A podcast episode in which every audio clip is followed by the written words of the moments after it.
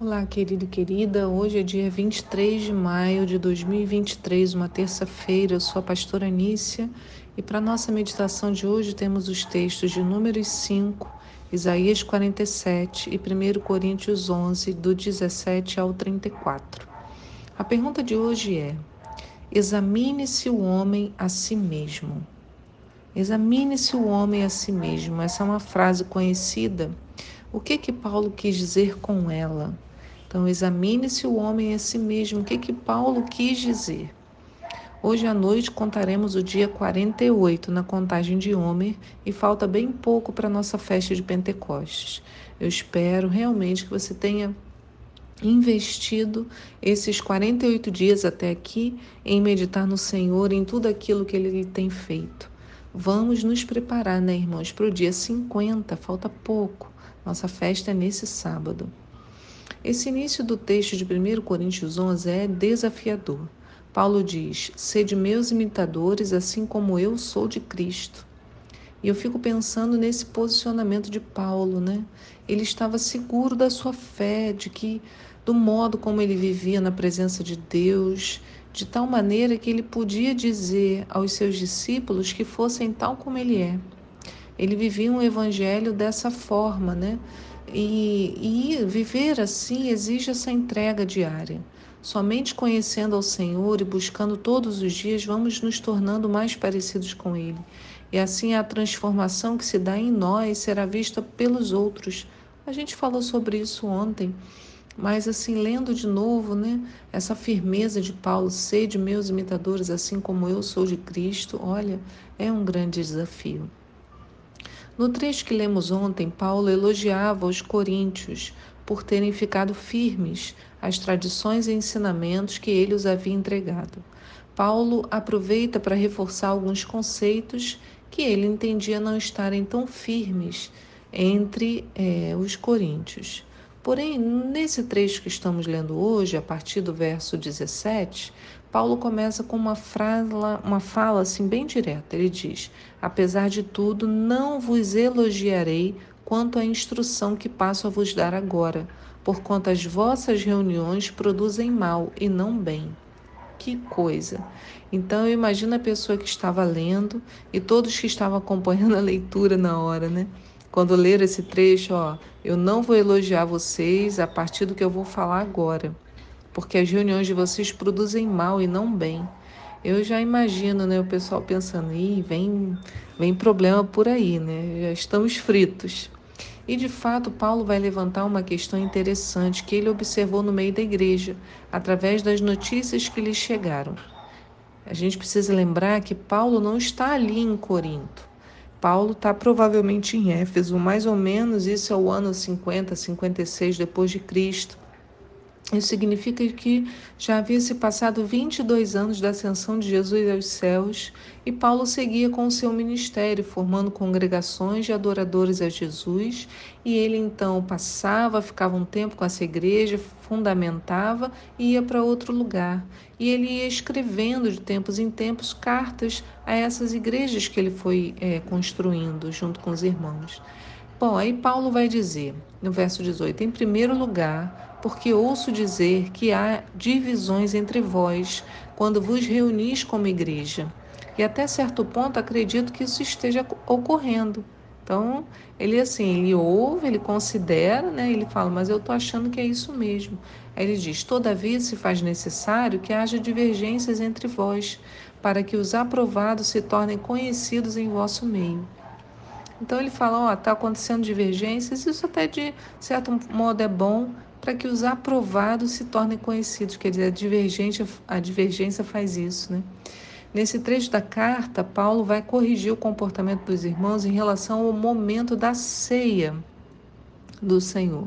E eu acho engraçado esse texto de Paulo, porque me lembra uma frase muito comum entre os cristãos, né? Crente come muito bem. Né? Crente come, ah, o que, que a gente faz? A gente come. Todas as nossas reuniões e encontros são sempre recheados de guloseimas. Comemos e convivemos, ou convivemos e comemos, nem dá para saber a ordem. Então, quando eu leio esse puxão de orelha de Paulo, né, o que ele está falando na comunidade instalada em Corinto, eu lembro da gente. Paulo fala assim no verso 22: Pois quando vos reunis como igreja, não é para comer a ceia do Senhor. Porque quando comeis, cada um toma antes a sua própria ceia sem esperar pelos outros. E dessa maneira, enquanto um fica com fome, o outro se embriaga. Será que não tendes casa onde podeis comer e beber? Certamente que não vos elogio por essas atitudes. Então eu imagino a cena tão comum para nós, né? Mesa posta, é hora de comer, alguém faz uma oração, em segundos a mesa é cercada, cada um buscando o seu bocado. Mas Paulo dá um conselho simples, mas com um significado tremendo. Ele fala no verso 33: Portanto, meus caros irmãos, quando vos reunides para comer a ceia, aguardais uns pelos outros. Se alguém tiver fome, coma em casa para que quando vos reunides, isso não seja para vossa própria condenação.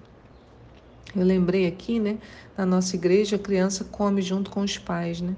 Mas na minha época pequena não podia isso, né? Então a minha mãe sempre levou para mim um pão para eu poder comer ali naquele momento, para eu não ficar reclamando, né? Eu pequena, ah, quero, quero, né? Não podia comer, então eu lembro da gente passando na padaria comprando um pãozinho francês e na hora eu ela me dava um naco daquele pão, né, para eu poder comer ali.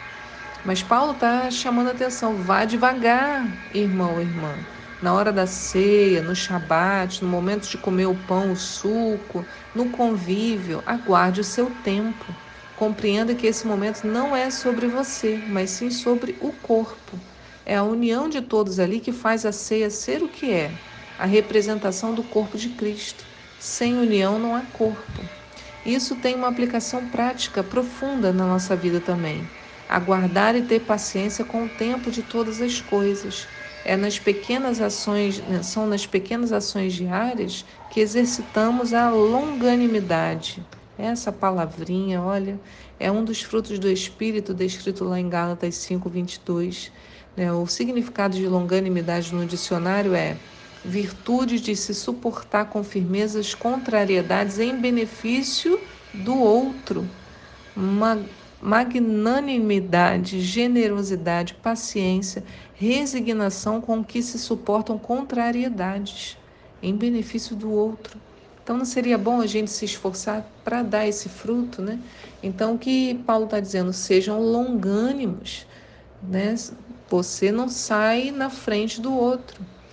O detalhe que Paulo ensina é o ato de comer o pão e tomar o cálice como um exercício de consciência. Ele diz no verso 27: Por esse motivo, quem comer do pão ou beber do cálice do Senhor indignamente será culpado de pecar contra o corpo e o sangue do Senhor. Examine, pois, cada um a si próprio, e dessa maneira coma do pão e beba do cálice.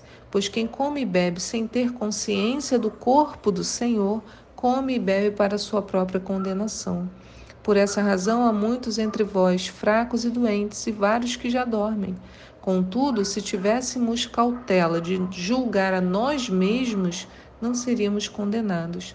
No entanto, quando somos julgados pelo Senhor, estamos sendo corrigidos, a fim de que não sejamos condenados juntamente com o mundo. Então, examine-se o homem a si mesmo.